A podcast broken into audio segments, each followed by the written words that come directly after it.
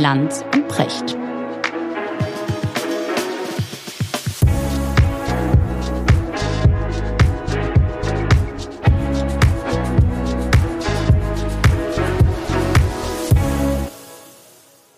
Schönen guten Morgen, Richard. Schönen guten Morgen, Markus. deine, deine Stimme klingt ja noch fast tiefer als meine, möchte ich sagen. Ich bin so ein ganz klein wenig erkältet. ja, ich bin ein kleines Nicht so alle zehn Jahre mal. Ja, bist du wirklich so wenig? Ja, toi, toi, toi. Meine Güte, eine stabile Gesundheit, der Richard. Ich, ich bin ja, ich bin ja ständig, äh, wirklich mich erwischt ständig. Ich muss, muss, hab richtig Schiss, weil ich äh, hatte jetzt diese Woche, habe ich jetzt irgendwie hingekriegt und war auch eine spannende Woche. Ähm, sehr interessant auch die Corona-Nachbetrachtung mit Karl Lauterbach. Es war wirklich spannend. Ähm, eine der interessantesten Sendungen, die ich, glaube ich, je, der ich je beiwohnen durfte. Und ähm, am Sonntag, aber wenn wir in, in Lübeck unseren großen Grönland-Vortrag zeigen, ja, und da rede ich dann sehr, sehr lange auf der Bühne und ich weiß nicht, wie das gehen soll. Ja, aber jetzt der, der Barry White aus dem Eis. An. Ja. ja, solange noch was rauskommt, ist alles gut. Ich finde, wenn man also sozusagen nur leicht erkältet ist oder der Kehlkopf nur so, so leicht tangiert ist, wird die Stimme eigentlich erstmal interessanter. Ja, es geht in Richtung Barry White. Aber dann halt wird es irgendwann wird's irgendwann wird's schwierig, ne? Nach, du weißt ja, nach Fest kommt ab, ja. Was, so, mhm. was bei Handwerkern gilt, gilt auch in der Stimme, wenn es irgendwann äh, so richtig und je mehr Barry White, desto gefährlicher wird's. Irgendwann ist es weg. Egal. Richard, ich äh, freue mich total auf die heutige Folge. Ja. Weil ich weiß, dass du dich mit dem Thema äh, schon äh, länger beschäftigt hast. Künstliche Intelligenz ist das Stichwort. Mhm. Äh, alles redet über Chat GPT. Mhm. Und äh, wir haben uns das mal angesehen. Weißt du was, so als kleine Einleitung, nur als, ja. als kleinen Gedanken. Ne? 1879 hat ja Edison die Glühbirne erfunden. Ja. Und ähm, das äh, war sozusagen eigentlich der Startschuss zur ähm, Elektrifizierung der Welt. Genau, ja? zweite industrielle Revolution. So, aber erstmal ist gar nichts passiert. Ja, wie und immer. Es hat, es, genau, wie immer. Und es hat dann 40 Jahre gedauert, bis genau. das Ding aber dann mit Karacho zurückkam. Und mich erinnert das, äh, wir, wir sind ja so mittelalte Menschen, Silversurfer, wie wir ja sagen, äh, an den neuen Markt. Erinnerst du dich? Als plötzlich alles am neuen Markt investiert war. Und ich weiß doch auf den .com, ja, aber auf den Fluren von RTL. mögen sich erinnern. ja, ja. An auf den Biodata. Ja, und an, ja. an ja genau, an, an so an so wunderbare rechte Händler, deren Namen wir jetzt nicht nennen wollen, ja. die dann mit Yachten von Monaco kreuzten, ja, EMTV, um es jetzt mal deutlich zu sagen, ja. die die Rechte an Biene Maya plötzlich erworben hatten und alle dachten, jetzt werden alle Milliardäre und ich weiß noch, genau. auf den Fluren von Der RTL. Perpetuum mobile Kapitalismus war geboren, ja, mit Produkten, ja. die es gar nicht gibt, genau. unendlich genau. reich werden. Richtig. Ja. Und die Hafferbrüder damals, und ich weiß noch, auf den Fluren von RTL liefen jeden Tag Leute rum, wirklich vom Cutter zum Kameramann zum Redakteur, ja, wie alle da mittendrin.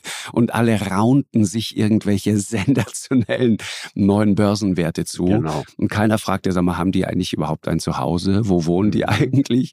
Und äh, ich glaube, meistens hatten sie noch nicht mal eine Garage, sondern bestanden aus, aus zwei Schuhkartons. Und dann brach das ja alles zusammen. Und ich weiß noch, wie viele Leute damals den Abgesang aufs Internet angestimmt haben. Und dann kam's mit gigantischer Macht zurück. Mhm. Es war nicht aufzuhalten. Plötzlich war dann Google da und dann war plötzlich Facebook da, also Meta heute und mhm. so weiter. Die ganzen großen Konzerne. Amazon fing an als kleiner Buchhändler. Äh, Jeff Bezos kam. Äh, die Geschichte finde ich bis heute so irre. Kennst du die? Thomas Mittelhoff ist äh, Vorstandsvorsitzender bei Bertelsmann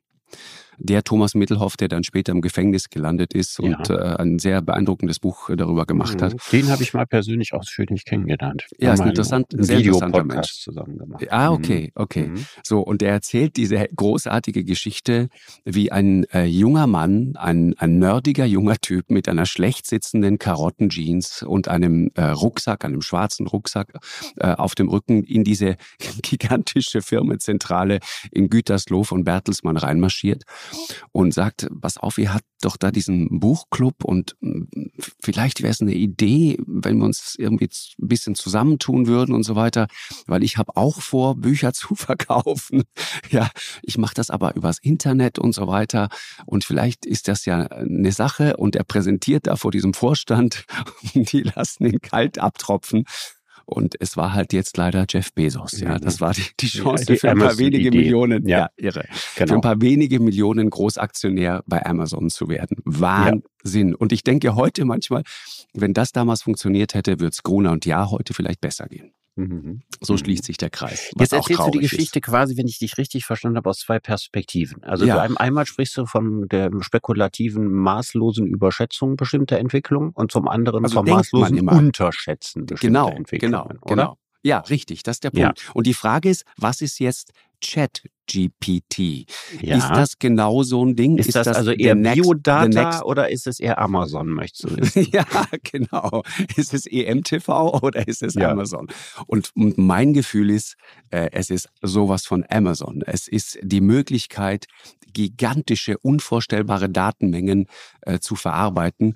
Ähm, und die, die, die Technologie dahinter ist aber eine, die auch beide Seiten, glaube ich, hat, die unglaublich viel bewirken kann im Positiven, die aber auch echt eine dunkle Seite hat. Mhm. Und darüber würde ich gerne heute mal mit dir reden, Richard. Mhm. Du hast mhm. dich ja mit künstlicher Intelligenz, wobei mein Sohn sagt, KI, künstlich ist eigentlich der völlig falsche Begriff. Das sagen alle deutschen Informatiker. Ne, ne, die, meisten deutschen Informatiker mögen den Begriff nicht. Besonders. Ja, aber weißt du warum? Die Begründung ist richtig. Er sagt, lass uns von Machine Learning sprechen. Ja, ja Ma Maschinen lernen. Das kommt jetzt in der allgemeinen Bevölkerung nicht so an. Also man muss für seine ja. Produkte auch werben können. Ja, ja und das nein, Wort Intelligenz Ne, das leuchtet jedem ein, lieber künstliche Intelligenz als natürliche Dummheit. Ja, das ja. ist natürlich nicht schlecht, wenn die Maschinen das können. So, ja, das genau. ist, und deswegen ist es, also es ist erstmal ein Selling-Begriff. Ja, das, das muss auch dein Sohn einsehen. Also nein, also für Marketingzwecke ist künstliche Intelligenz ein guter Begriff. Weißt du, ich habe gedacht, ne, ich mache bei dir heute den Big Point, ja, wenn ich mit, ja. mit, wenn ich sage, weißt du, das ist gar keine Intelligenz und dann hörte ich Richard schon sagen, Markus, du hast total recht. Weißt du, Intelligenz ist etwas völlig anderes. Intelligenz ist, wenn man etwas begreift. Das ist die ganze äh, Dimension menschlichen Seins, Markus. Und damit hat hm. künstliche Intelligenz nicht das Geringste zu tun. Stattdessen fällst du mir in den Rücken. Okay, egal. Naja, also richtig in den Rücken falle ich nicht. Also ich versuche mal zu erklären, warum der Begriff nützlich ist. Mhm. Und äh, als zweites würde ich sagen, ja, ich habe aus philosophischer Perspektive natürlich auch ein bisschen Probleme damit. Es gibt ja keine zuverlässige, gute Definition dessen, was Intelligenz ist. Gibt es tatsächlich nicht. Also es gibt Unmengen von Definitionen, die sich teilweise überlappen, teilweise ausschließen. Manche sind einseitig, andere sind schwammig. Mhm. Meine Lieblingsdefinition stammt von Jean Piaget, also dem Schweizer Entwicklungspsychologen der gesagt hat, Intelligenz ist das, was man einsetzt, wenn man nicht weiß, was man tun soll. Mhm. Das ist mit Abstand für mich die eleganteste Definition von Intelligenz.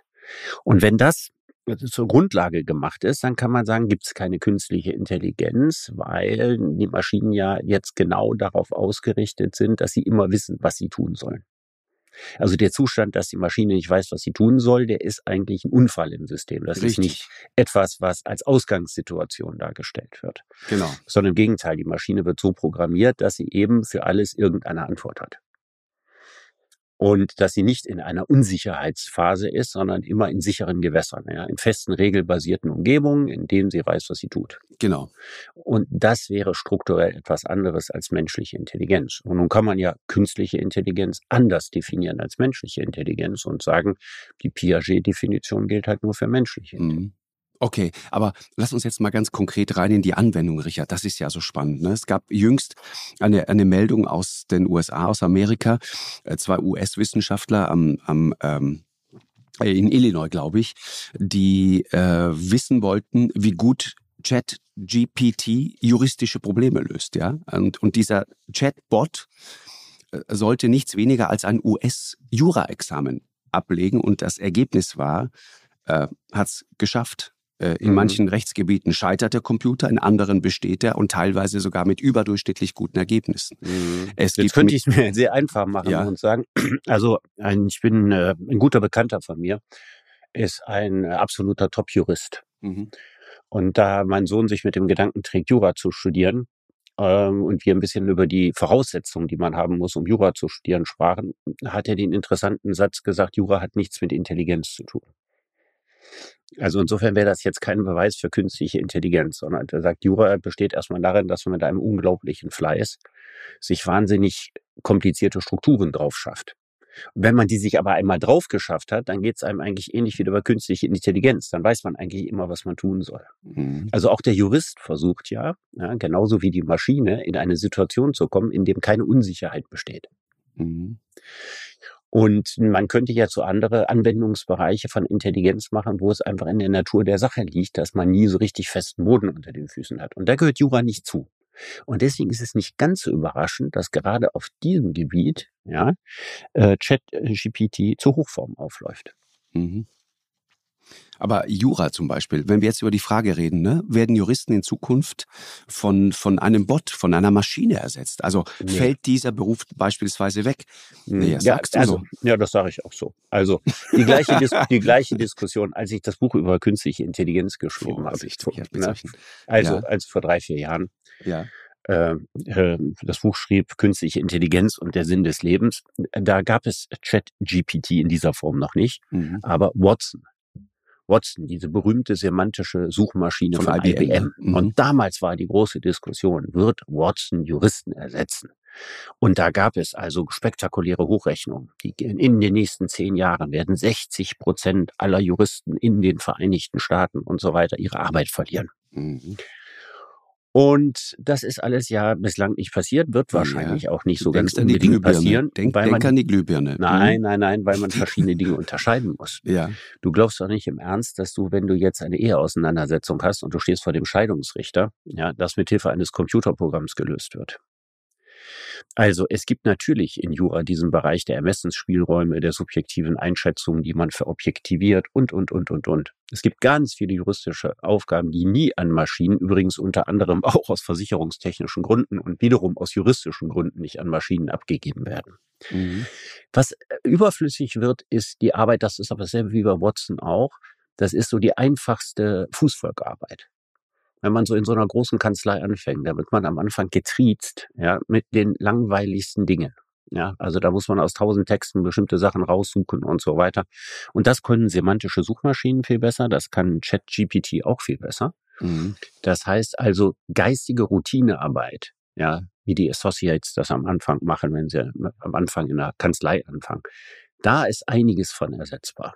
Und das ist eine verdammt gute Nachricht, ja, weil die Juristen sagen, ist doch super. Ja, je mehr langweilige Arbeit in unserem Beruf wegfällt, umso mehr Zeit haben wir uns auf die kreativere Arbeit zu besinnen und uns darum zu kümmern. Mhm. Das heißt also, die Androhung, die hier unter ChatGPT steht, aber die auch eben schon hinter Watson stand und äh, bei sehr vielen digitalen Entwicklungen. Diese Androhung bedeutet doch, wir befreien die Menschheit von geistiger Routinearbeit. Und ich kann an dieser Drohung nichts Böses sehen. Ich finde das super. Also ich finde das viel wichtiger noch als die Befreiung von körperlicher Routinearbeit. Also körperliche Routinearbeit mache ich immer noch lieber als geistige Routinearbeit. Mhm. Ne, körperliche Routinearbeit ist, ich ziehe mich jeden Morgen an, ich wasche mich jeden Morgen und solche Sachen. Ne? Schon alles irgendwie auch ein bisschen langweilig, ja, aber so automatisiert, dass man ja, ohne dass es anstrengend ist, das irgendwie ganz gut über die Bühne bringt. Ne, da denkt man in der Zeit eben an was anderes, wenn es langweilig wird. So.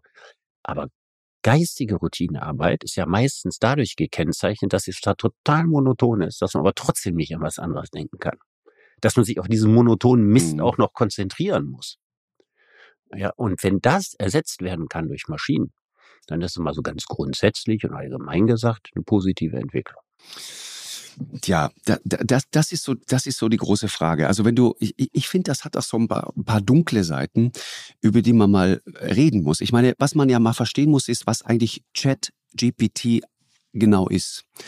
Und, und ich glaube, nach allem, was ich darüber gelesen habe und was ich so aus Unterhaltungen höre, ist, das wissen die von OpenAI, also die, die es machen. Die, das mhm. wissen die selber eigentlich nicht so genau. Mhm. Also, und, und die sagen auch nicht, die sagen auch nicht genau, es gibt Vermutungen darüber, wie viele Seiten äh, zum Beispiel äh, da gesammelt wurden, ausgewertet worden sind. Eine Billion Seiten habe ich neulich irgendwo gelesen. Ja, im also Netz. das sind alle, das sind alles, also alles, alles Daten, die eingespeist genau. worden sind und auf Gigantische Grundlage, genau. ja, das System jetzt in der Lage ist, eigene Texte zu verfassen. So, aber, aber das Ding ist, genau, aber OpenAI, die Firma, die das macht, die dieses, dieses heiße neue Tool jetzt äh, auf, äh, in, in die Welt gesetzt hat, die ähm, sagen das nicht. Also OpenAI ist nicht sozusagen Open Source, wie, wie die Fachleute sagen. Ja, Man, ja, wir wissen das alles nicht. Es kommen so genau. sofort Millionen Menschen und fühlen sich in ihrem Datenschutz verletzt. Deswegen hält man das schön dunkel. Ja, bist du sicher, dass das die, das einzige Motiv ist? Ich bin mir da nicht ganz so sicher. Naja, das zweite Motiv ist, wenn man genau erklärt, wie es geht, machen die anderen das nach. Ja, aber das ist zum Beispiel der nächste Punkt. Bist du dir sicher, dass die genau wissen, was da wirklich passiert? Deswegen ist dieser Begriff Ach, Machine das Learning. Das ist deine Angst. Ach, ich habe ganz ja. andere Ängste. Okay. Mein, du, meine du Angst ist die, Frage, die Angst der Unkontrollierbarkeit. Na, im Sinne von, wissen wir eigentlich, was der Algorithmus wirklich macht? Das wissen die selber nicht so ganz genau. Ja, aber worin siehst du jetzt die Gefahr?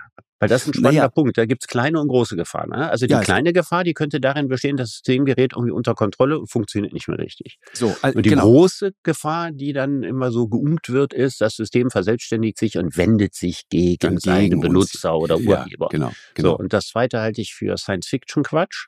Ja. Das erste kann aber passieren. Also wenn mal die, die Computer bei Amazon im Lager ausfallen, da gibt's ja so einen ganz komplizierten Code, ne? wie die mhm. Bücher angeordnet sind ja. und so weiter. Versteht kein Mensch. Versteht nur die Maschine. Und wenn die Maschinen nicht mehr funktionieren, würde kein Lagerarbeiter mehr irgendwas finden. Ja, also dann würde, würde sozusagen äh, in die große Dunkelheit ausbrechen. Mhm. Na, genau. Es gab vor einigen Jahren gab es einen interessanten Bestseller über die Digitalisierung, der genau von dieser Dark Side handelte. Ja, dass wir nicht mehr verstehen, was wir tun und dass wir so abhängig sind.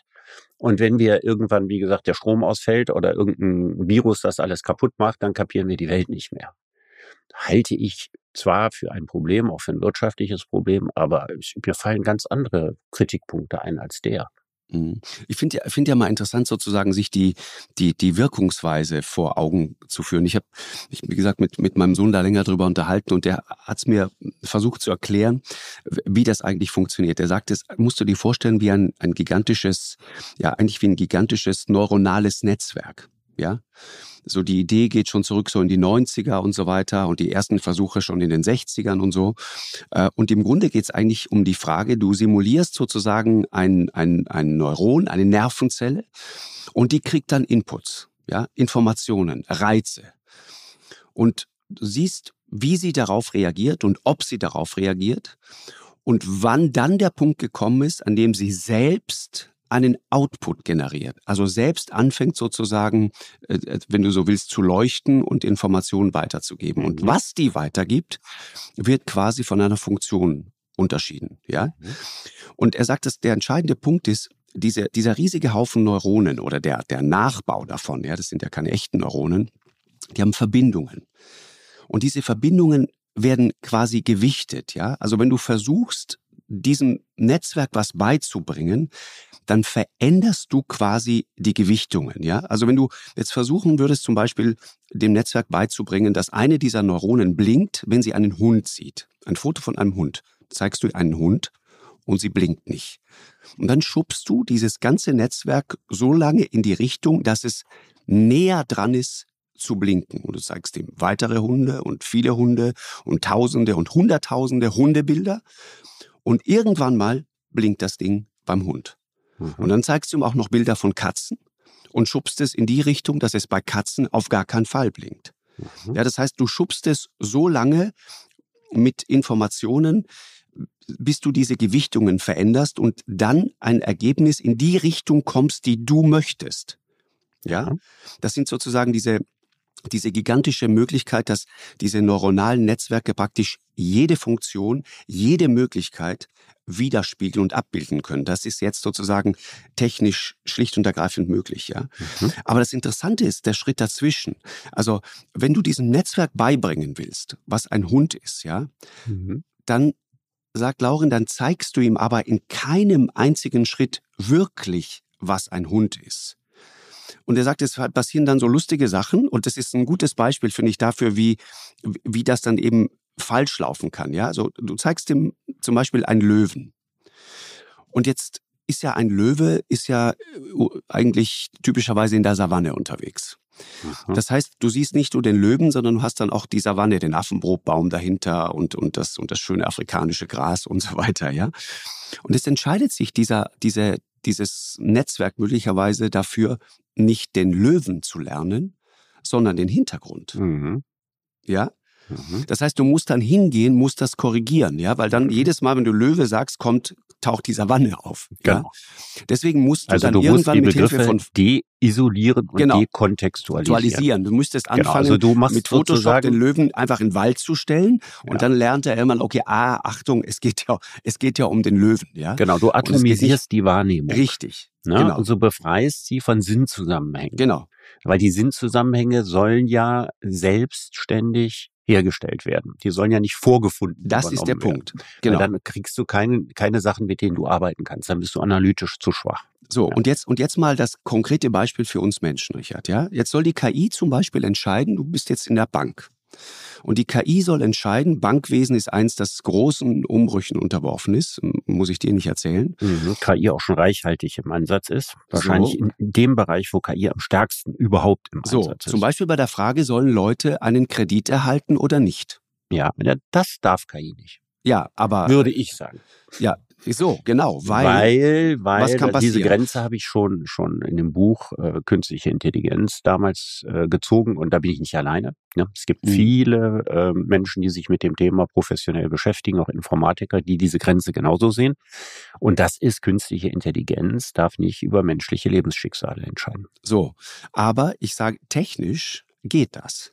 Also die ja, ja, KI wird gefüttert mit den Daten von vorherigen Kreditnehmern. Ja, das ist ja sozusagen die Situation. Ja, klar, kann man statistisch ausrechnen. Und je mehr Daten ich über jemanden habe, umso mehr kriege ich irgendwie ein Bild, äh, wie hoch die Wahrscheinlichkeit ist, dass er seinen Kredit zurückzahlt. Genau. Ich kann auch ausrechnen, wie hoch die Wahrscheinlichkeit von Schülern ist, dass sie ihre, ihre Abschlussprüfung schaffen. Ja, mhm. Äh, das kann ich alles ausrechnen. Ich kann ausrechnen, wie hoch die Wahrscheinlichkeit ist ähm, bei jemandem, wo die Frage steht, begnadigen oder nicht, dass er rückfällig wird oder nicht. Das Problem ist nur, dass solche statistischen Zahlen mit dem Leben nichts zu tun haben. Ja, oder eben ja, gerade eine doch. wichtige Sache. Es gibt, ja, aber das ist sehr wichtig, weil da denkt die Maschine anders als der Mensch. Mhm. Wenn du zum Arzt gehst und du kriegst eine schreckliche Prognose, ja, du hast irgendeine ganz furchtbare Krankheit. Und der Arzt sagt dir daraufhin, also mit dieser Krankheit lebt man im Durchschnitt noch drei Jahre. Ja, dann ist das natürlich sozusagen eine fürchterliche, äh, fürchterliche Situation. Für die wichtige Zahl ist die statistische Zahl drei Jahre. Für dich ist die aber nicht wichtig. Richtig. Weil du kannst mit dieser Krankheit rein theoretisch noch 20 Jahre leben, weil viele Leute auch nach Wochen sterben. Es kann auch sein, dass du in ein paar Wochen tot bist. Das ist sozusagen das Dilemma der statistischen Zahlen, dass sie eigentlich nur sehr, sehr indirekt überhaupt was aussagen und am Ende für dich vielleicht gar keine Relevanz haben. Wenn ich jetzt ausrechne, dass du zu 47,3 Prozent die nächste Prüfung nicht schaffst, was hast du dann oder weißt du mehr? Mhm. Im Zweifelsfall könnte entstehen, dass du die Flinte ins Korn wirfst, wenn du sagst, ach, so unwahrscheinlich ist das, dann strenge ich mich gar nicht erst an. Außerdem, wenn die Wahrscheinlichkeit, dass ein Strafgefangener, dass der wieder ins, ins Leben zurückfindet und keine weitere Gräueltat oder sowas bringt, vielleicht nur bei zehn Prozent ist. Er könnte aber zu den zehn Prozent gehören die schaffen. Und wird jetzt aufgrund einer statistischen Zahl, die nichts mit ihm und seiner persönlichen Psychologie zu tun hat, nicht begnadigt. Richtig. Und das alles sind viele Beispiele dafür, warum künstliche Intelligenz über menschliche Lebensschicksale nicht entscheiden darf. Das meine ich. Und die Frage ist aber, äh, also wird das kommen? Meine These ist, es wird kommen. Ich bin mir sicher, es wird passieren. Man wird dann sagen, ja, das müssen wir regulieren. Äh, okay, dein, dein Wort in ja, Gottes glaub, Ohr. Das, ja, aber mal den das. Gedanken, nur mal den Gedanken noch mal kurz, Richard, zu Ende. Ne? Also die, die Sache mit dem Kredit, damit, damit man man das mal versteht. Ja. Also da werden jetzt diese, diese Intelligenz, die Maschine wird gefüttert mit den Daten vorheriger Kreditnehmer. So. Jetzt stellt die KI fest, Leute, die in einer bestimmten Gegend wohnen, die dieses und jenes Auto fahren, die so und so viele Kinder haben, sind eher nicht kreditwürdig. Ja, mhm. was ja grundsätzlich schon mal bei Menschen, die einen Kredit brauchen, keine Überraschung ist, ja, dass der mhm. Kredit auch ausfallen kann, weil natürlich haben die eher Probleme, Geld zurückzuzahlen, sonst bräuchten sie ja keinen Kredit. Ja. Ne? So fängt es ja schon mal an. Ja. Jetzt kann es aber sein, dass die Maschine eben nicht lernt, dass es um eine bestimmte Gegend, um ein bestimmtes Auto, um ein bestimmtes Einkommen geht, sondern sie könnte feststellen, dass eher ärmere Gegenden, äh, ärmere Menschen aus einer bestimmten Gegend häufig schwarz sind. Und dann mhm. ist diese KI plötzlich schwer ja. rassistisch. Ja. Es könnte sogar sein. Siehst du, jetzt hast du lauter Gründe, warum das nicht kommt. Ne, ich, ich, ich, ich will nur sagen, aber. Weil das wollen wir alle nicht. Das wollen wir alle nicht. Ich sage dir, es wird trotzdem passieren. Nein, nein, nein, nein. So einfach weißt du, passiert das nicht. Ist? Weißt, weißt du, der technische Fortschritt setzt sich nicht einfach immer und überall so, einfach nur so durch, weil er technischer Fortschritt ist. Er setzt sich dann durch, wenn er zu einem Geschäftsmodell führt. Und genau. das Geschäftsmodell ist abhängig von der gesellschaftlichen Akzeptanz der Technik. Und das ist sehr wichtig. Es gibt andere Bereiche. Also die große Revolution, die ChatGPT machen wird, ist, sie wird wahnsinnig viele geistige Routinearbeit ersetzen. Ja, Prüfungen also sie wird zum Beispiel im Journalismus, ja, äh, wie die Axt im Walde wüten. Übrigens völlig zu Recht. Ja, wer so schlecht ist, dass er durch ChatGPT abgelöst werden könnte, ja, ja, den braucht's auch nicht. Den genau. braucht's auch nicht. Aber tatsächlich ist es ja so, und das ist nicht nur eine Frage, weil irgendein Mensch schlecht ist, sondern weil die Arbeitsbedingungen im Journalismus sich eben auch verändert haben und ganz vieles leider, leider geistige Routinearbeit unter Zeitdruck geworden hast, ist. Hast du gesehen, wie der, der Aktienkurs von, von BuzzFeed, wie der abgegangen ist, als die mhm. angekündigt haben, dass sie genau das jetzt einsetzen werden? Also, dass die Maschine in Zukunft ja. Artikel schreibt? Ich glaube, um 200 Prozent genau. oder so. Genau. Unvorstellbar. Mhm. Ja, aber ich meine, es gibt auch genug Artikel heute schon, die wirken, als hätten Maschinen sie geschrieben. Abgesehen davon, also ich, ich, äh, ich google zum Beispiel denken. morgens immer über Neuigkeiten, über den Krieg zum Beispiel. Und dann finde ich ja die gleiche Meldung in zehn verschiedenen Quellen. Das mhm. ist ja sowieso alles jetzt nicht mehr geistige Arbeit, ne? sondern da werden bestimmte Agenturmeldungen einfach übernommen, übernommen, übernommen und da eingestellt oder nicht eingestellt und so weiter. Und auch die Kommentierung wirkt häufig so, als kämen sie von ChatGPT. Also da finde ich jetzt auch nicht irgendwie so viele neue, clevere oder überraschende Gedanken drin. Mhm. Und überall da, wo es eigentlich tatsächlich relativ unkreativ ist, wird diese Technik ihren Einzug halten. Und warum sollte sie nicht? In anderen Bereichen wird sie ihren Einzug nicht halten, wo es prognostiziert wird. Was ich am albernsten finde, ist die Vorstellung, dass das irgendeinen Nachteil für die Kunst hätte. Das ist völlig daneben. Ja, also ich war ja in meinem Leben, weil ich um mhm. drei Bücher über Digitalisierung geschrieben habe, sehr, sehr viel auf Digitalkonferenzen unterwegs. Mhm. So, und dann gab es vor ein paar Jahren einen Gag, da kam jeder auf dieselbe Idee und jeder dachte, es wäre eine ganz originelle Idee von ihm selbst. Dann fängt es an, man setzt sich dahin und im Hintergrund spielt Musik, tolle Klaviermusik. So, und dann wird der, als erstes ja, äh, der Mantel gelüftet. Das hat gar kein Mensch gespielt. Ne? Das hat eine KI gespielt und auch eine KI komponiert. Mhm. Und ich erinnere mich an ein Treffen vor sechs, sieben Jahren schon, wo jemand vorführte, dass hier man eine KI hat, die in der Lage ist, äh, eins zu eins Rembrandts herzustellen wie heißt das, Rembrandts oder Rembrandt? Ja. Jedenfalls, also wäre Werke Rembrandt, von Rembrandt. Werke mhm. von Rembrandt herzustellen. ja, also ich würde ich sagen, na gut, das kann Peltracchi auch und wahrscheinlich besser. Aber richtig. Als Rembrandt ist, selbst. Als, als Rembrandt okay, selbst. Den, das den ist Satz der Unterschied. Ja, den das ist der Unterschied zwischen Beltracchi, der Unterschied zwischen Beltracchi und der KI. Ne? Eine KI kann nie besser sein als Rembrandt. Beltracchi kann. Ja. Aber nein, das Interessante ist also, ja, und, und dann, so what? Ich meine, wer geht denn in ein Konzert, ja, äh, wo eine künstliche Intelligenz Musik abspielt? Da braucht man gar nicht mehr ins Konzert gehen. Das kann man sich schenken, das kann man sich dann zu Hause anhören.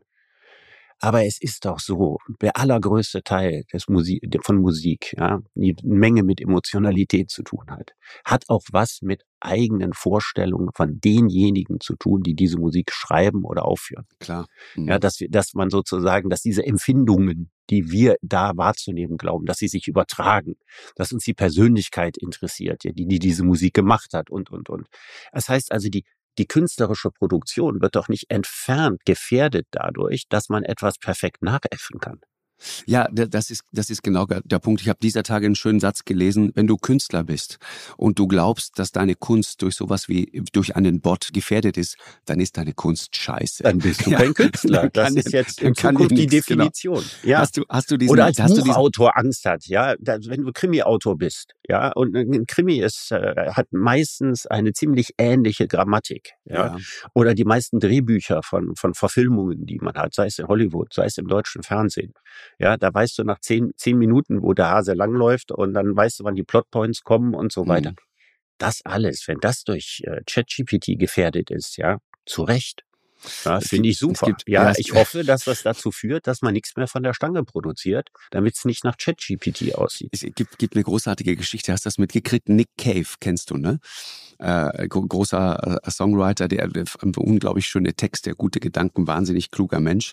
Der, der hat neulich einem, einem äh, jungen Mann zurückgeschrieben, einem gewissen Mark, äh, der ihm mal wieder, der äh, berichtet, er kriegt seit, seit der Einführung äh, im, im, im November letzten Jahres, kriegt er die ganze Zeit von Leuten, die äh, in einer Art Ehrfurcht, algorithmischer Ehrfurcht vor sich hin brummen, so nennt er das, Songs geschickt, die im Stile von Nick Cave erstellt sind. Und er schreibt ihm dann, lieber Mark, äh, sei mir bitte nicht böse, dieses Lied ist wirklich scheiße. Ja, und er sagt, dass eben genau das was einen großartigen Song großartig macht, ist eben nicht seine Ähnlichkeit mit dem, was es schon gibt, so sondern ist es ist natürlich etwas anderes. Und er formuliert eine tolle Formulier äh, benutzt eine tolle Formulierung und sagt, ein, ein neues Kunstwerk zu schaffen, einen neuen Song zu machen, das ist, pass auf, ein Akt des Selbstmords, der mhm. alles zerstört, was man in der Vergangenheit produziert hat, ja. Mhm. Und er sagt, es sind diese gefährlichen, diese herzzerreißenden Abfahrten, die den Künstler über die Grenzen dessen hinaus katapultieren, was er oder sie als ihr eigenes bekanntes Selbst erkennt. Das ist großartig. Mhm. Und beschreibt dann diesen kreativen Kampf, den man da sozusagen kämpft und sagt irgendwie, das äh, macht mir, was, was das angeht, äh, absolut keine Angst, ja, in, in, Sachen Kunst. In anderen Dingen wiederum schon, Richard. Ich sag dir noch mal ein anderes Beispiel. Ja, ich, ich würde du, da noch ja. weiter drauf gehen, weil das ist Sag noch mal. nicht zu Ende diskutiert damit. Also, du hast ja mich gefragt, wo ich die äh, Gefahren sehe, ja, oder die Dark Side quasi, die ich vielleicht etwas anders sehe als du. Das ist in der unendlichen Vermehrung des Trivialen. Hm, ja. Also die ganze Digitalisierung hat das als Nebeneffekt. Ja, also hochkreative Leute, Informatiker, schaffen Dinge, die tendenziell eher nicht dazu geeignet sind, Kreativität zu entfachen. Denn ChatGPT macht ja nichts anderes, als Bekanntes zu addieren. Das ist ja der Sinn der Übung. Also bereits also, aus bereits vorhandenen Daten etwas zusammenzusetzen. Genau. Ja. Und ich hatte vorhin ja dieses äh, Zitat von Piaget angebracht. Intelligenz ist das, was man einsetzt, wenn man nicht weiß, was man tun soll. Und ich habe ein zweites Zitat erfunden, das ist von mir. Kreativität ist, was man einsetzt, wenn man nicht weiß, was dabei rauskommen soll. Mhm.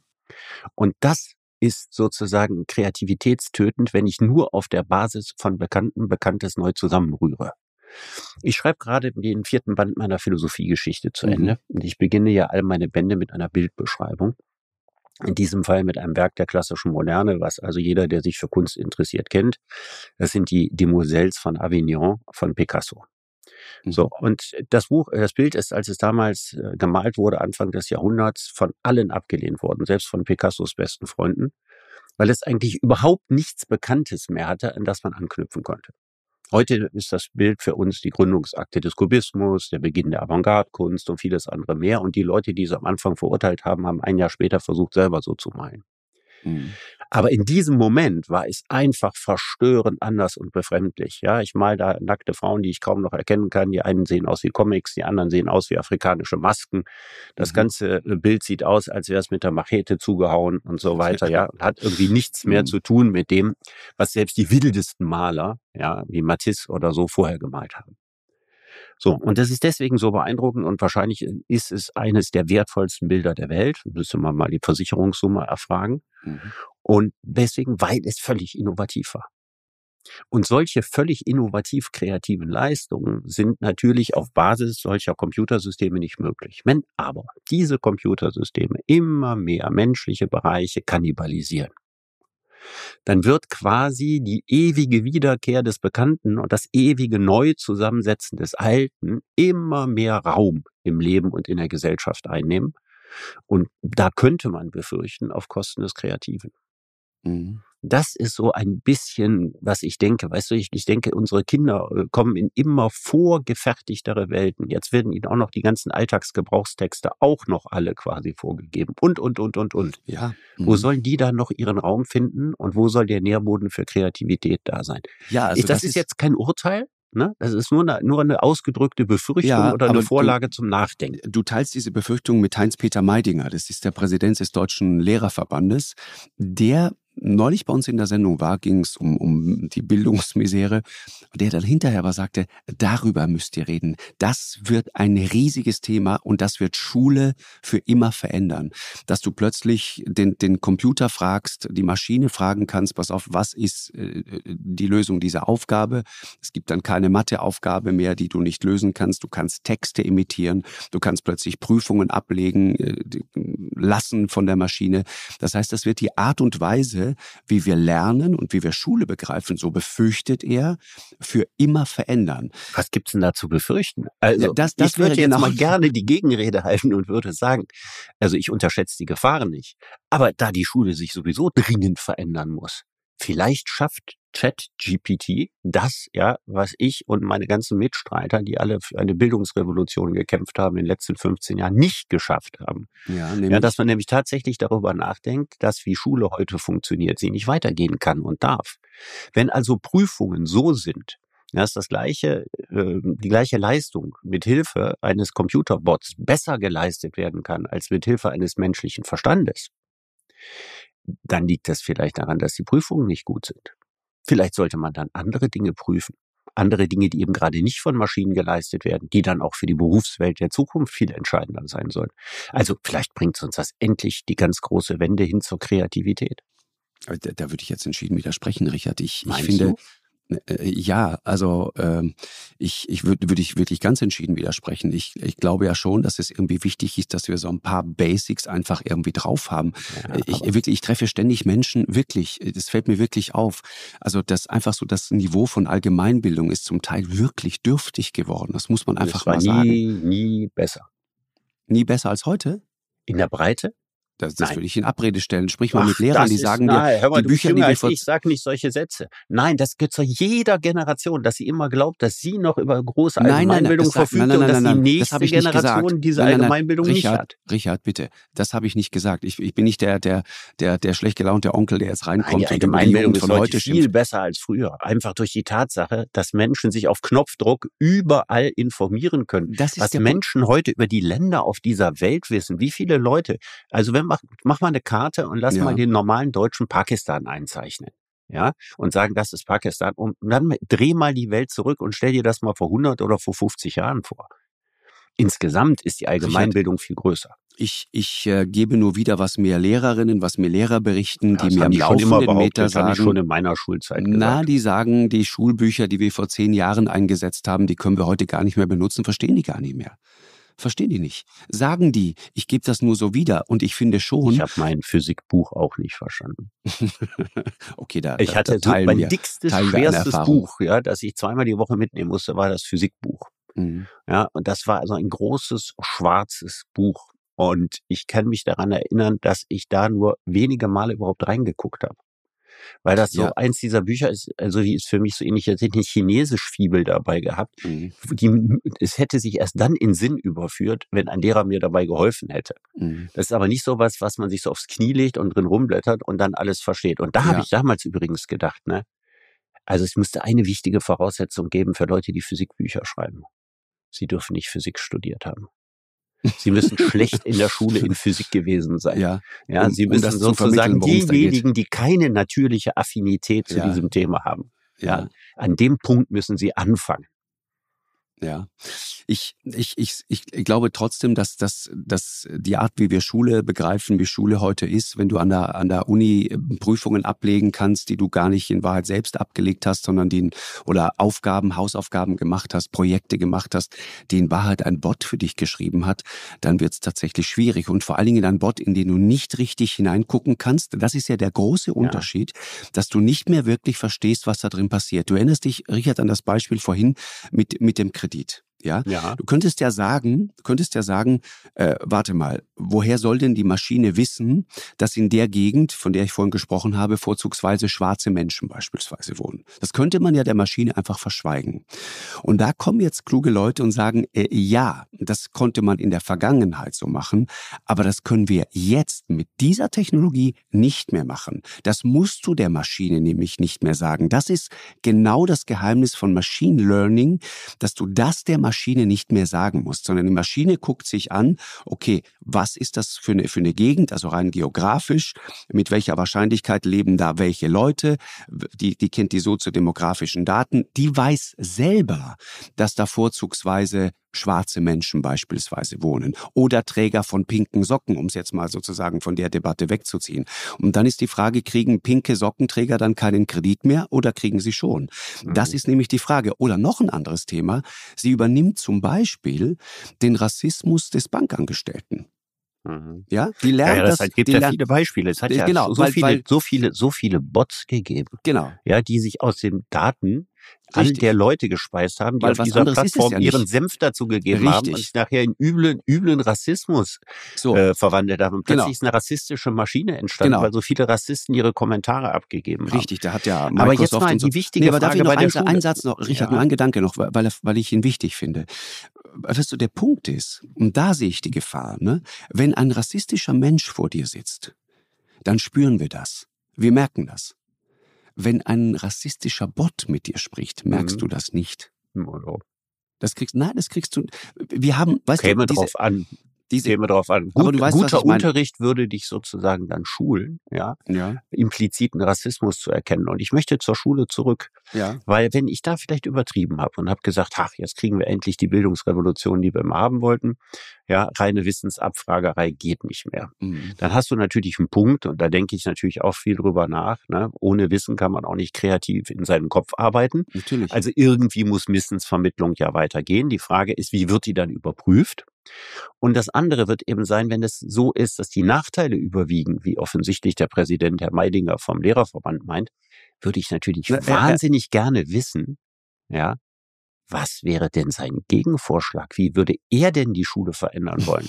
Komplettes Verbot von Handys und Computern in nein, der nein, Schule, nein, damit niemand mit dem stopp, stopp, stopp. GPT irgendwelche Texte verfasst. Ich werde jetzt nicht zulassen, dass du den armen Herrn Meidinger, nein, das den Präsident des Deutschen Lehrerverbandes, den Präsident, der Präsident hat bestimmt wie so, wie sehr, so sehr gute Ideen, wie er, wie er damit sagen, umgehen Er hat nur die Frage gestellt.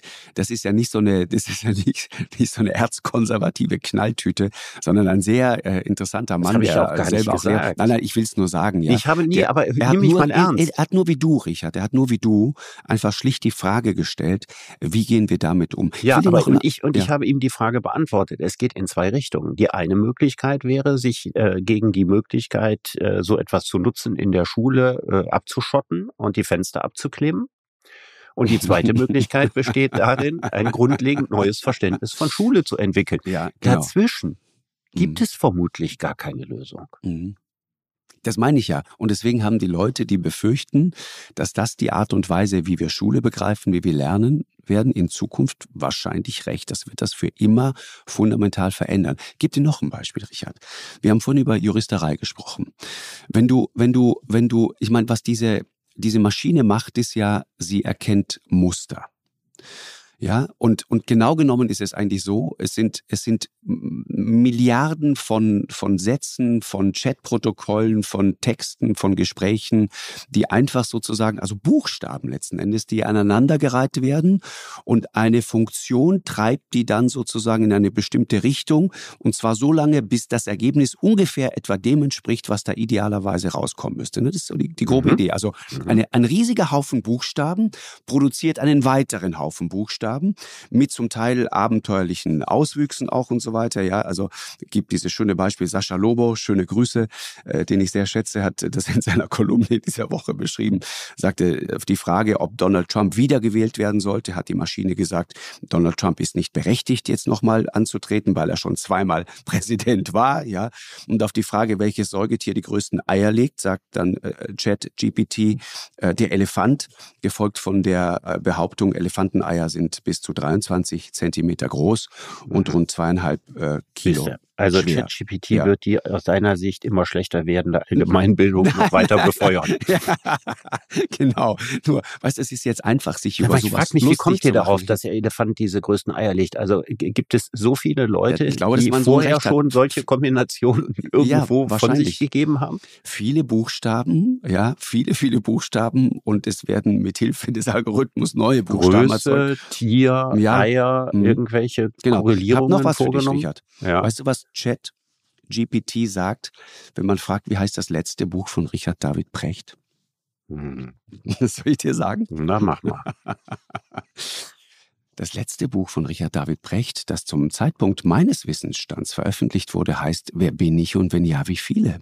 und wurde im Jahre 2017 veröffentlicht. Es ist ein Buch über die Philosophie der Identität, untersucht Fragen und so weiter der persönlichen Identität zur Selbsterkenntnis und zur Bedeutung von Freiheit und Verantwortung, die Richard. Kein einzige wahre Aussage. was, was passt dir daran nicht? Okay, das, ähm, die Jahreszahl, das, das Jahr, die Jahreszeit 2017 stimmt nicht. 2007 wäre näher an der Wahrheit. Ja, krass. Ne? Oder zehn ja, es war auch jetzt nicht mein letztes Buch. Es war ja, ein fünftes von 20 Büchern. Ja, meine Güte. Du bist nur in deiner Eitelkeit jetzt getroffen. Ja, ja, so ist das. Ansonsten ja. könnte man doch generös darüber hinwegsehen. Und ja. ein Buch über Identität ist es auch nicht wirklich. Ja. Ist ja. übrigens interessant. Die ChatGPT hat den gleichen Fehler gemacht wie die Marketingabteilung meines Verlages damals. Weil die Marketingabteilung meines Verlages wollte das Buch nicht unter dem Titel. Und zwar mit der Erklärung, dass sie nicht wüssten, ja, das, also klar wäre, dass der Buchhändler nicht weiß, wo er das Buch hinstellen soll. Ja, cool. Ne, weil man denken würde, wer bin ich und wenn ja, wie viele ist ein Buch über multiple Persönlichkeiten oder so, geht es um Schizophrenie und Persönlichkeitsstörungen und so, und dann würde das bei irgendwie unter Psychologie im, im Regal stehen oder unter irgendwie Medizin. Unterm Schürembel. Naja, ja. und das wäre natürlich blöd und dann kämen Leser und, und Buch nicht zusammen und so weiter und so. Und es ist interessant, dass also aufgrund allein des Titels ne, ähm, der, der Bot so ähnlich reagiert hat wie die Marketingabteilung das irgendwie ins falsche Regal einsortiert hat. Mhm. Mhm. Cool. Markus Lanz und Richard David Precht haben einen Podcast mit dem Namen Lanz und Precht. Frage an Chat GPT, ist das ein guter Podcast? Antwort, das ist eine subjektive Frage und hängt von persönlichen Vorlieben und Meinungen des Hörers ab. Einige Leute könnten den Podcast als informativ und unterhaltsam empfinden, während andere ihn vielleicht langweilig oder uninteressant finden. Es ist wichtig zu beachten, dass die Meinungen variieren können und es keine allgemeingültige Antwort auf die Frage gibt, ob ein bestimmter Podcast gut ist oder nicht. Ja, aber das ist doch schon mal eine ganz, ganz weise Antwort. Also da muss, müssen Leute, die ChatGPT programmiert haben, gute Kenner der analytischen Philosophie gewesen sein. Mhm. Es ist nämlich eine wichtige Erkenntnis der analytischen Philosophie, geht zurück auf die Principia Ethica von Moore aus dem Jahr 1903, dass Gut keine natürliche Eigenschaft von Dingen ist. Mhm. Das heißt mhm. also, ein Podcast kann nicht gut oder schlecht sein, weil er die Eigenschaft nicht hat, sondern gut ist eine Attributierung, ja, eine persönliche Bewertung. Und das hat absolut ChatGPT erkannt. So, siehst du mal. Und jetzt, und jetzt äh, sollten wir nochmal irgendwie äh, drüber nachdenken, wie schlau dieses Ding tatsächlich ist. Ich habe ich hab, ähm, mit, mit, ähm, äh, mit, diesem, mit diesem Bot, ja, es gibt, gibt etwas Faszinierendes daran. Das Faszinierende ist ja, dass die Maschine oft Bullshit erzählt. Aber die, die Definition von Bullshit ist ja nicht, dass es einfach nur Quatsch ist. Die klassische Definition von Bullshit, ja, so wie man es eigentlich versteht, ist ja, dass du etwas mit unglaublicher Überzeugungskraft vorträgst und es ist trotzdem Mist. Mhm. Ein ja? großer, dicker Scheißhaufen. Eben, so, ne? Nicht irgendwie so. ein kleiner. Ja. Nee, groß, so. Und, und er wird aber mit einer solchen Überzeugungskraft vorgetragen, dass du das Gefühl hast, es ist ein ganz großartiger Scheißhaufen, mhm. über den du da sprichst. Ja? Richtig. Und das hat damit zu tun, dass die Leute die, die so ein Ding programmieren, die sich damit beschäftigen, ja immer dann die Frage beantworten müssen, die, die das Ding trainieren, war das hilfreich?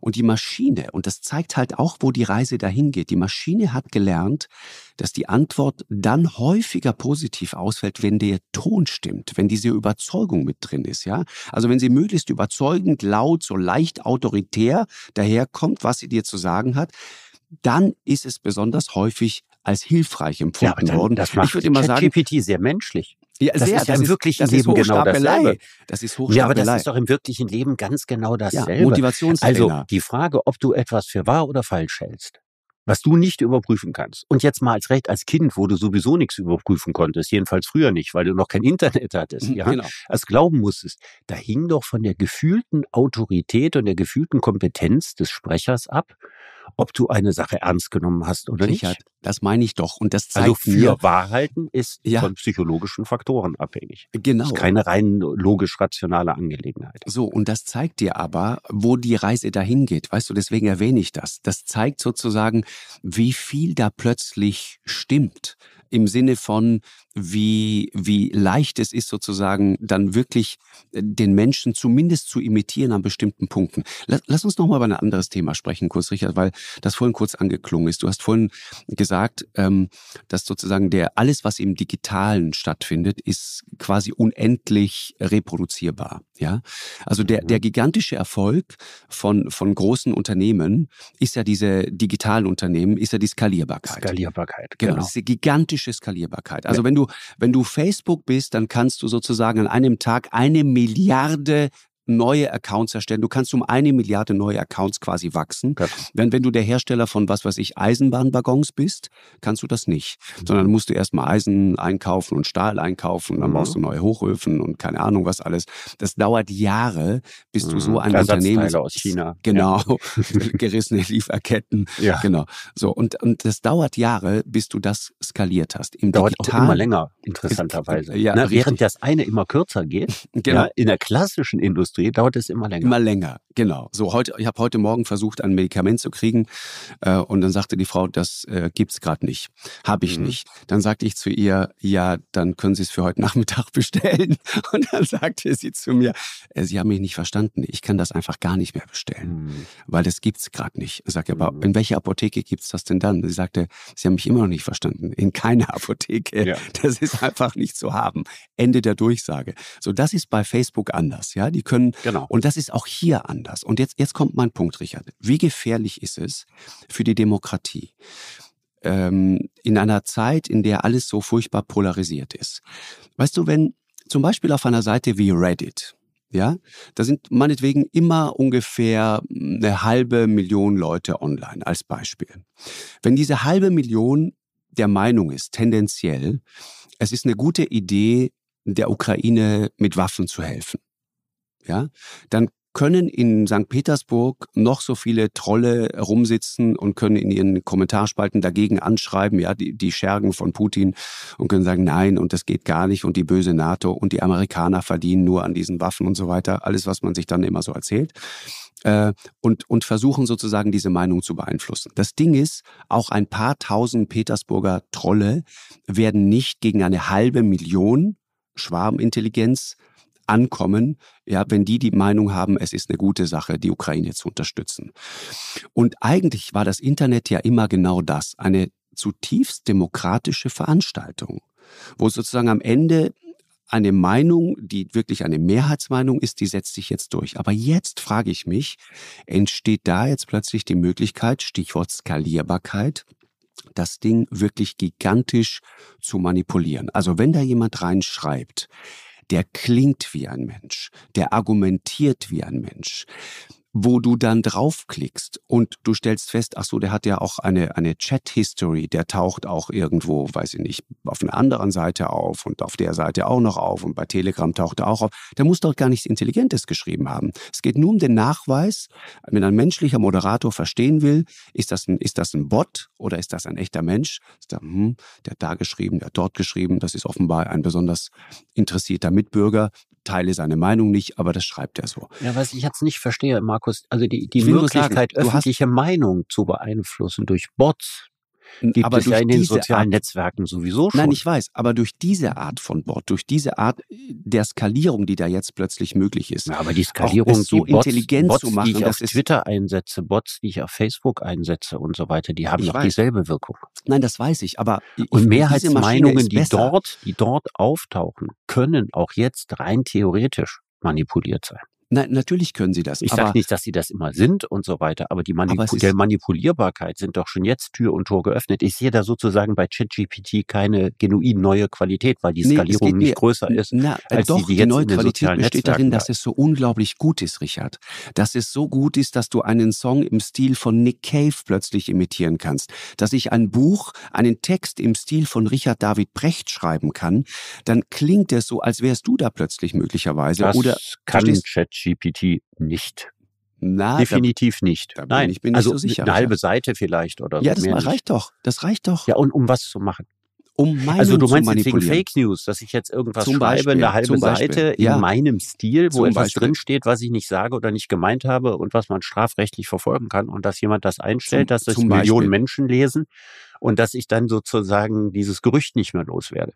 Meinst du sowas? Das ist das ist das eine und und aber mir geht's aber vor allem die auch, Möglichkeiten gibt's alle längst. ja, ich aber sie werden, nicht so aber es ist so raffiniert, es ist so unglaublich gut und es kriegt eine Qualität, das ist das, worauf ich hinaus will, eine Qualität, bei der wir uns, glaube ich, immer schwerer tun, zu unterscheiden, was da eigentlich passiert. Und wenn du, wenn du dir zum Beispiel im, im Journalismus immer die, die, die Versuche kommen, und das wird passieren, ähm, ich meine, ein Bot ist jederzeit in der Lage, einen Text zu schreiben, in dem man Meghan und Harry doof findet. Ja. Jederzeit, Tag Ja. und Nacht. Ja. Äh, Das, das, das, das ist ganz einfach zu bewerkstelligen. Also da kannst du richtig Meinung machen. Weißt was, Schwieriger was Dingen dann- gemacht wird, ohne dass du bewusst Meinung machen willst. Mhm. Passiert doch, wenn der Bot das, was er an häufigen Verknüpfungen vorfindet, reproduziert. Ja, und zum Beispiel über Meghan und Harry unglaublich viele Leute, die ganz, ganz, ganz doof und geltungsgeil und so weiter finden. Hast du jetzt Dann- alles dann- gesagt, ja. Dann wird die total das, nett. da- dann, ja, bestimmt. Ich habe ja nicht von mir gesprochen. Ja. Ich habe überhaupt gar keine Meinung. Also wenn ein Mensch mich nicht interessiert, dann ist das Prinz Harry. Ja. Ich- 0,0 Gefühle für. Ich mag ja. Ich mag diese- noch, weder im Guten Ich mag diese, diese guten Menschen, die so das Klima schützen und dann mit Ja, dem ja, Privatjet okay. um die Welt fliegen. Ich mag Ja, die. ja, Ich er ist die. bestimmt, ja genau, er ist äh, bestimmt ein unglaublich sympathischer Doppelmoralist. Aber das sind wir alle und deswegen habe ich nichts, deswegen habe ich nichts gegen ihn. Nein, Genau. es geht um was anderes. Dann wird, wenn über irgendjemand eine Mehrheitsmeinung besteht, dann wird diese Mehrheitsmeinung künstlich weiter befeuert. Mhm, auch das. Ich rede noch gar nicht von böser Absicht. Ich rede einfach, wenn in einem bestimmten Kontext mit einer Person bestimmte Worte immer wieder benutzt werden, dann macht der Bot das auch. Das Mhm. heißt, das Ganze ist doch dann eine gigantische Maschine ja, zur Verstärkung von Vorurteilen. Mhm. Und dann sind wir wieder bei dem, was ich am Anfang gesagt habe, dass diese digitalen Mittel zur Trivialisierung beitragen. Also nicht zur Kreativität, nicht zum Andersdenken, nicht zum Neudenken, sondern eine unendliche Bestätigungsmaschine von Bestehendem sind. Und darin sehe ich in der Tat die allergrößte Gefahr, die dahinter ist. Noch lange, bevor ich mir Gedanken darüber mache, ob irgendein Geheimdienst, eine feindliche Macht, ein durchgeknallter Milliardär oder sowas, das zur Meinungsmanipulation benutzt. Das Ja. ist sozusagen, weil der, der, der, beste Schutzschild gegen uneingeschränkte Manipulation ist das Geschäftsmodell. Wenn ich weiß, dass ChatGPT total manipuliert ist, ja, dann verliert es an ökonomischer Bedeutung. Mhm. Nicht, dass das nicht passieren wird. Das wird mit Sicherheit passieren. Aber dass es sozusagen zum reinen Werkzeug irgendwelcher Machenschaften ist, daran kann man kein ökonomisches Interesse haben. Und ich verlasse mich immer noch darauf, dass genau wie bei Facebook auch, dass das Mhm. ökonomische Interesse immer, am Ende immer größer ist als das manipulative Interesse. Wir werden jetzt bei, bei Musk sehen und bei Twitter, ob das so ist oder nicht so ist. Aber bislang Mhm. war das eigentlich so. Mhm. Musk ist ein gutes Stichwort. Äh, anderes Beispiel, Richard. Ein Tesla-Bot von Musk. Ne? Jetzt mal Gedankenspiel. Der, der kann dich mit 99-prozentiger Wahrscheinlichkeit sicher von A nach B bringen. In seinem Auto. Ein Mensch kann das nur zu 95 Prozent. Da wäre es doch folgerichtig, wenn wir sagen würden, okay, dann machen jetzt ab sofort die Roboter das Geschäft, dann fahren uns Roboter durch die Stadt. Oder würdest du ja nicht. trotzdem den Menschen nehmen? Naja, Ja, also angenommen, die es Frage, ginge. es geht ja nicht. Also ich gehe ja fest davon aus, dass in, in komplizierten Großstädten Roboter diese Fahrdienstleistungen über lange Sicht nicht übernehmen können. Aus, wegen der Kreuzungen und aus diversen Gründen. Ja, weil diese Städte nicht dafür angelegt sind Mhm. und ähm, weil der Prozess, äh, selbstfahrende Autos zu entwickeln, sehr einfach ist im Vergleich zur Anpassung dieser selbstfahrenden Autos an unberechenbare, hochkomplexe Verkehrssituation. Nee, mein, The mein Thema ist, Richard, sozusagen, an welchem Punkt wird die Maschine den Menschen ersetzen? Also es geht um die Frage sozusagen, wie gut muss die KI sein? Ja, sind wir zufrieden, wenn der Bot irgendwann in 90 Prozent aller Fälle die richtigen Antworten gibt? Sind wir zufrieden mit 95? Wollen wir 99? Kommt auf den Einsatzbereich an. Also wenn er zum Beispiel Klatsch-News äh, reproduziert so, oder macht Gossip. oder sowas. Alles. Reicht, oder Gossip. reichen auch 25 Prozent, weil es immer noch 10 Prozent mehr ist als das, was jetzt exakt, ist. exakt, genau. Also da wäre bei 10 Prozent äh, Wahrhaftigkeit, genau. ja, wenn das der Maßstab wäre, ja, für all die Klatschblätter, ja, genau. und, und äh, Klatschportale, die es gibt und Klatschsendungen, ja. das wäre ja schon gigantisch viel. Also die können sich ja nur verbessern dadurch. ja, aber wenn es jetzt um das Jura-Examen geht, dann wird man mit 10 Prozent eben nicht auskommen. Also es ja. kommt ja sehr drauf an. Ja, Juristen zum Beispiel ist, ist ja auch ein Thema. Ich habe neulich einen interessanten Text darüber gelesen, äh, vor welche Herausforderungen das Juristen stellt.